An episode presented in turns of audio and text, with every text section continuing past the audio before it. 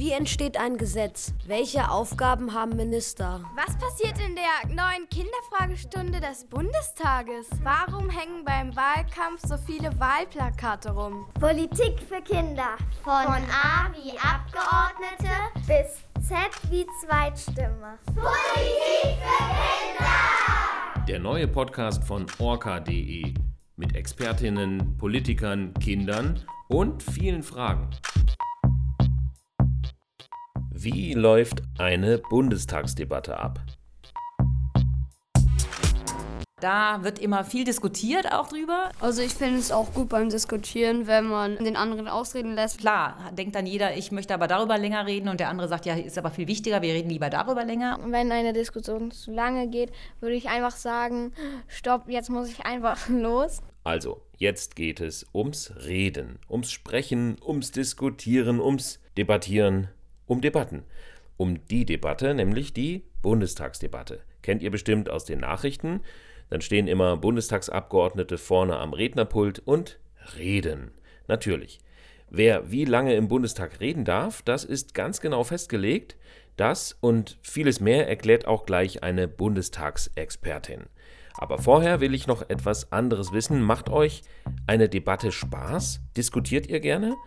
Worum geht es denn dann dabei und welche Regeln sind euch bei einer Debatte mit Eltern, einer Diskussion mit einem Freund oder der Lehrerin wichtig?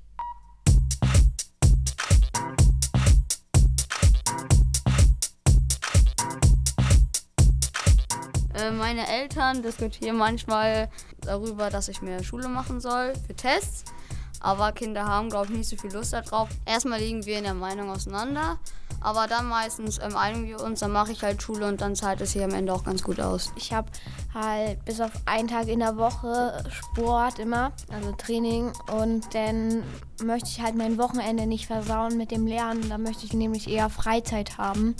Und deswegen streiten meine Eltern und ich uns dann immer, dass ich mehr lernen soll. Ähm, ich finde hier das Schulessen nicht ganz so lecker. Also ich will die jetzt nicht irgendwie ähm, so sagen, ja, das Essen ist jetzt immer blöd. Es gibt auch leckeres Essen, aber es gibt auch so manchmal, so manchen Tagen so Essen, das mag ich gar nicht. Vielleicht könnte man mal mit den Kindern so besprechen, welches Essen es ähm, geben kann. Ich würde sagen, dass am Ende es halt so sein müsste, dass es beiden recht ist. Also wenn man jetzt zu zweit diskutiert, dass es dann jedem recht ist, wie es ist. Ja, dass ein Kompromiss bei rauskommt, dann würde ich sagen. Also bei uns zu Hause gibt es nicht so viele Diskussionen, aber in der Klasse manchmal. Zum Beispiel jetzt, welche Hausaufgaben wir machen müssen. Weil manchmal stehen auch dran, das war heute so bei den Vokabeln. An der Tafel stand 199, 200. Die Seiten sollten wir auswendig lernen. Und die meisten hatten dann 198, 199 gelernt, weil die dachten, weil die sonst fehlt, die Seite zum Lernen. Also ich finde es auch gut beim Diskutieren, wenn man ähm, den anderen ausreden lässt, weil manchmal ist man so in der Diskussion drin, dass man den anderen gar nicht ausreden lässt und so gar nicht zu seiner Meinung kommen lässt. Wenn, wenn jemand so lange redet, dann sollte er vielleicht auch mal ähm, die Meinung der anderen fragen. Wir haben so einen Klassensprecher, der regelt das so manchmal, wenn es zu laut ist oder in der Klasse. Ähm, aber zum Beispiel, wenn so Diskussionen, manchmal sind wir sehr laut in der Klasse, dann ähm, könnte er vielleicht sagen, dass wir jetzt runterkommen sollen und das richtig besprechen sollen. Wenn eine Diskussion zu lange geht, würde ich einfach sagen, stopp, jetzt muss ich einfach los. ja, mit meinem Bruder diskutiere ich gern, weil mit dem macht es eigentlich auch Spaß, denn am Ende ist es dann einfach so, dass wir nicht mehr ernst bleiben können und dann beide einfach lachen.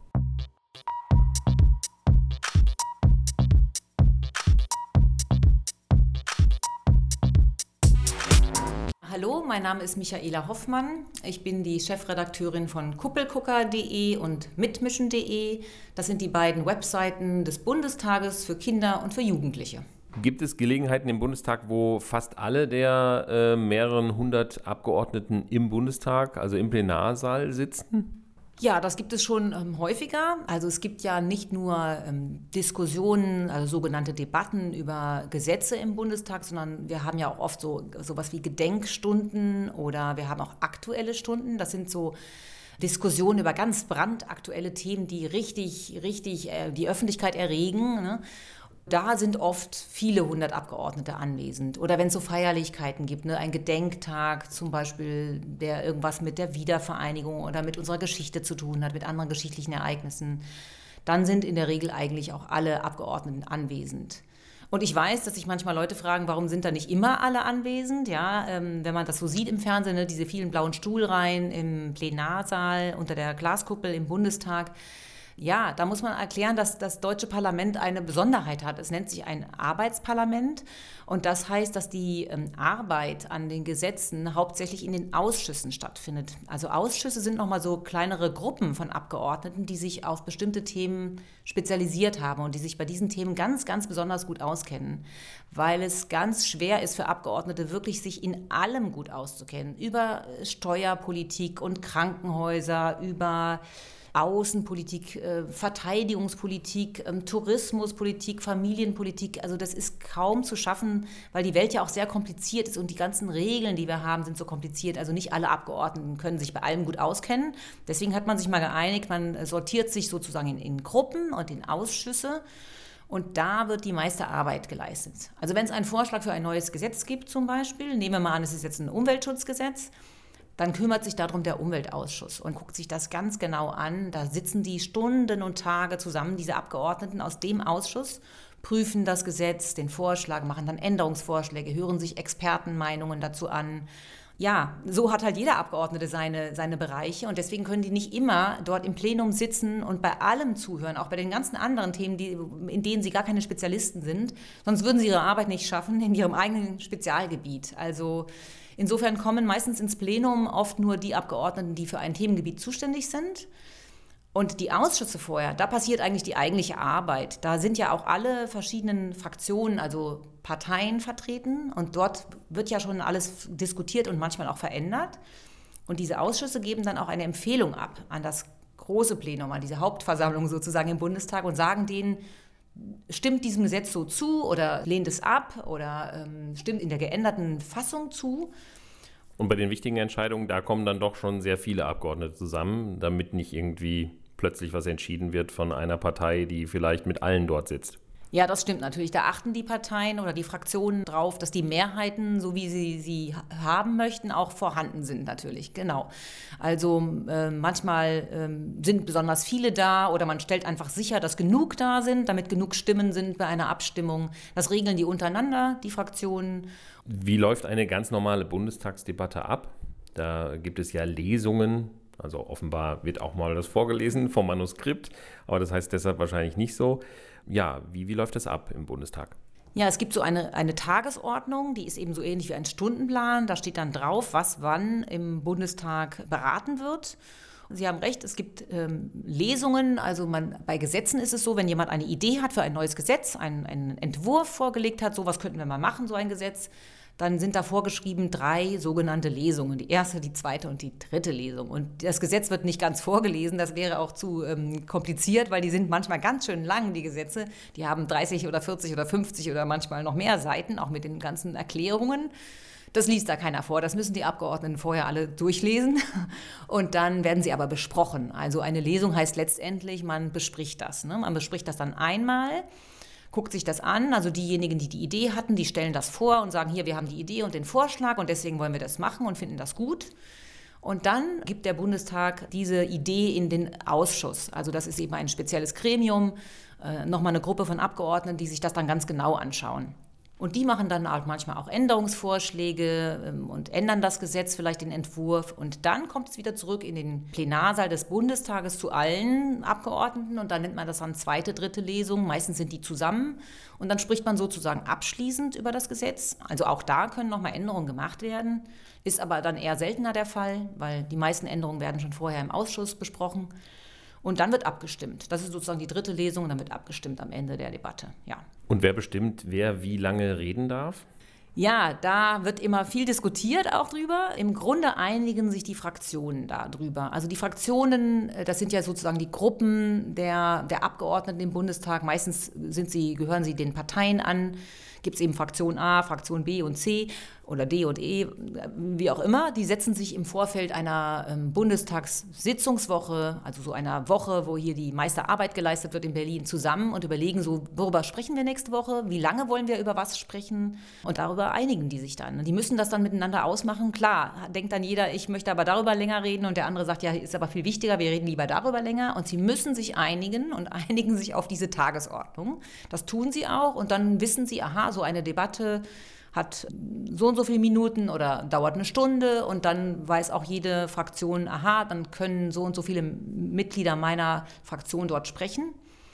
Und dann äh, weiß man ungefähr, wie lange die reden können, damit die Zeit dann auch eingehalten wird. Weil man muss am Ende dann auch fertig sein natürlich. Ne?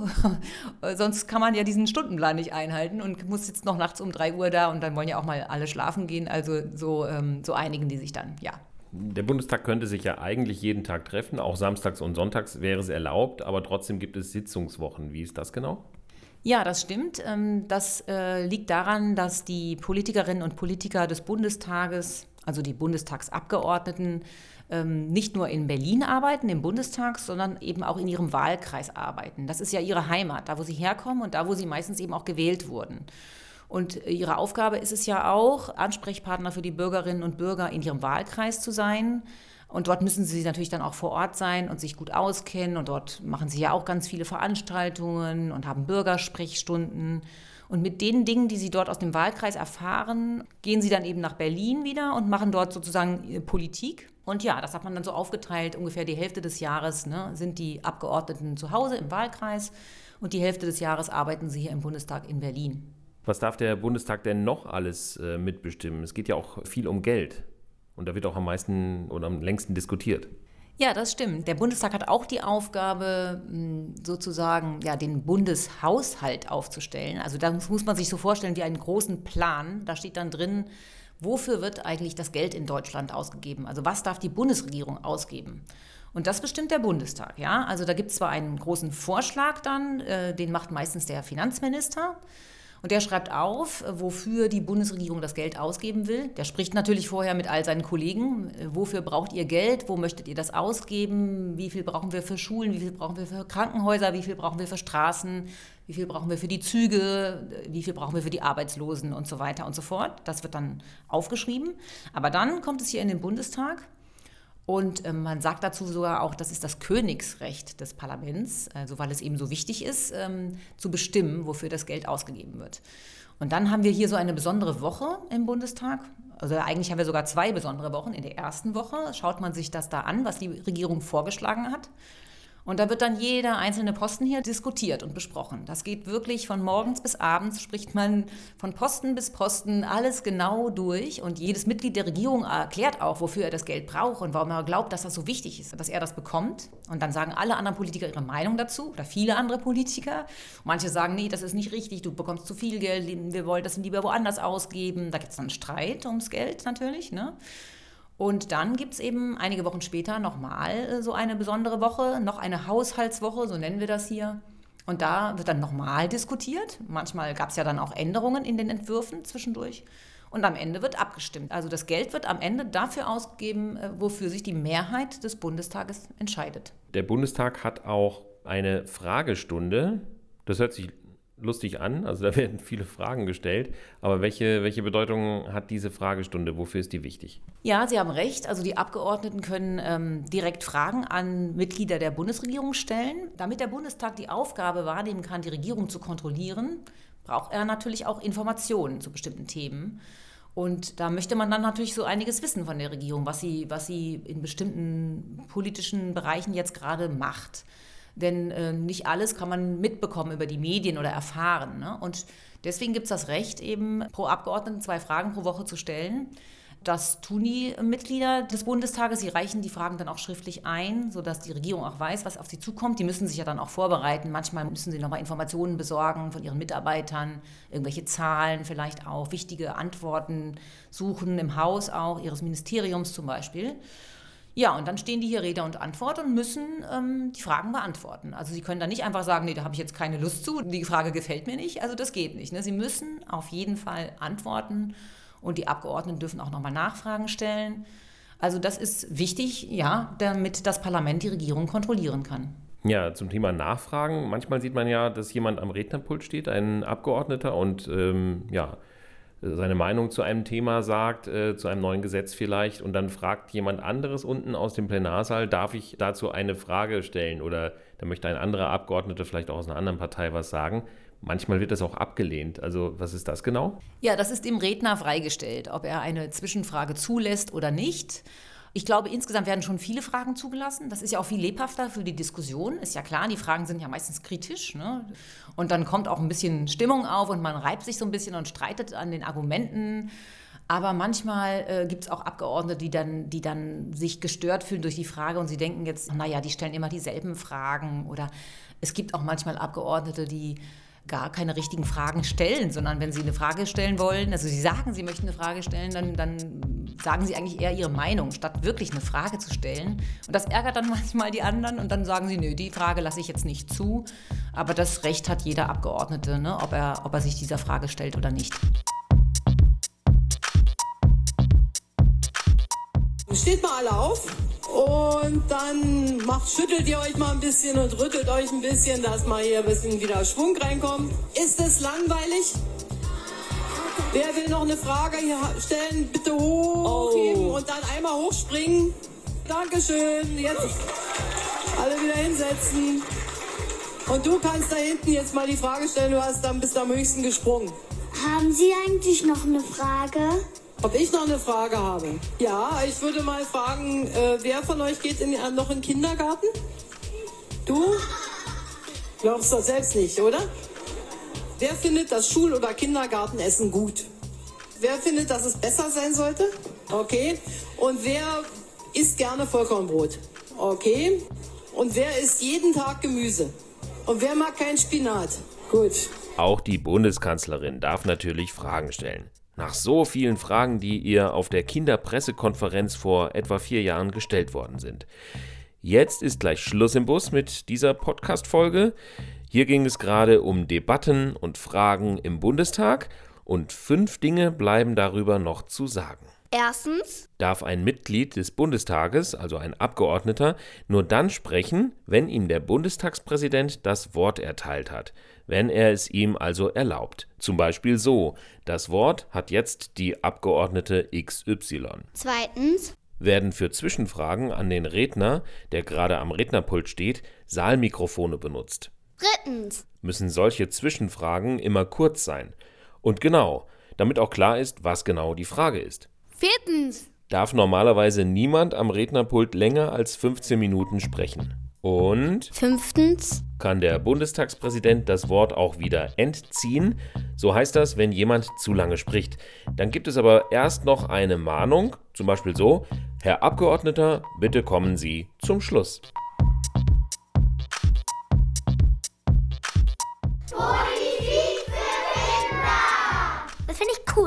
Bin 100% dafür. Also ich bin dagegen, weil ich würde das ganz anders machen. Auf keinen Fall, das ist so ein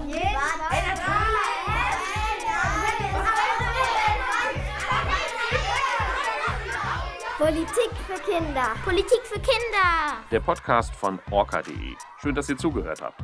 Eine neue Folge gibt es jetzt immer sonntags. Zum Schluss geht ein Dankeschön an die beiden Podcast-Förderer. Das sind die Bundeszentrale für politische Bildung und die Landeszentrale für politische Bildung Mecklenburg-Vorpommern. Empfehlen möchten wir euch auch unsere Partnerprojekte Hanni Sauland und Lexikon. Auf hannisauland.de findet ihr ein richtig großes Politiklexikon und klexikon.de ist die erste Wikipedia für Kinder. Bis bald und bleibt gut informiert.